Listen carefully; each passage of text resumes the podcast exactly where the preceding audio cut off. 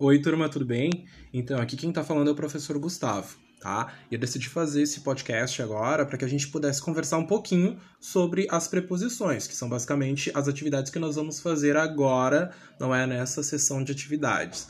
Então, assim, o que, que seriam, na verdade, essas preposições? As preposições são palavras que são invariáveis, ou seja, elas podem é, se modificar e existem uh, vários tipos de preposições, tanto que uh, na página 31 do livro de vocês, vocês vão conseguir encontrá-los lá, não é? E eles fazem o que, na verdade? Eles fazem sempre uma ligação uh, entre uh, duas partes que nós temos das frases, não é? Então, para que elas pudessem, na verdade, para que elas possam ter um determinado sentido. E existem vários tipos de preposições, assim como também tem uh, lá na tabelinha do, da página de vocês, da página 31 do livro, tá? E algumas delas, por exemplo, a gente pode significar como lugar, não é? Então, vou dar um exemplo. O navio veio de São Paulo. Esse de é uma preposição que está significando lugar, não é? E aí ele está fazendo uma ligação entre o navio veio e São Paulo.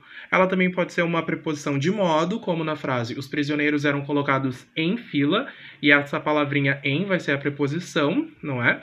Uh, pode ser também de tempo, por exemplo, quando eu falo a frase por dois anos ele viveu aqui, não é? A palavra por é uma preposição.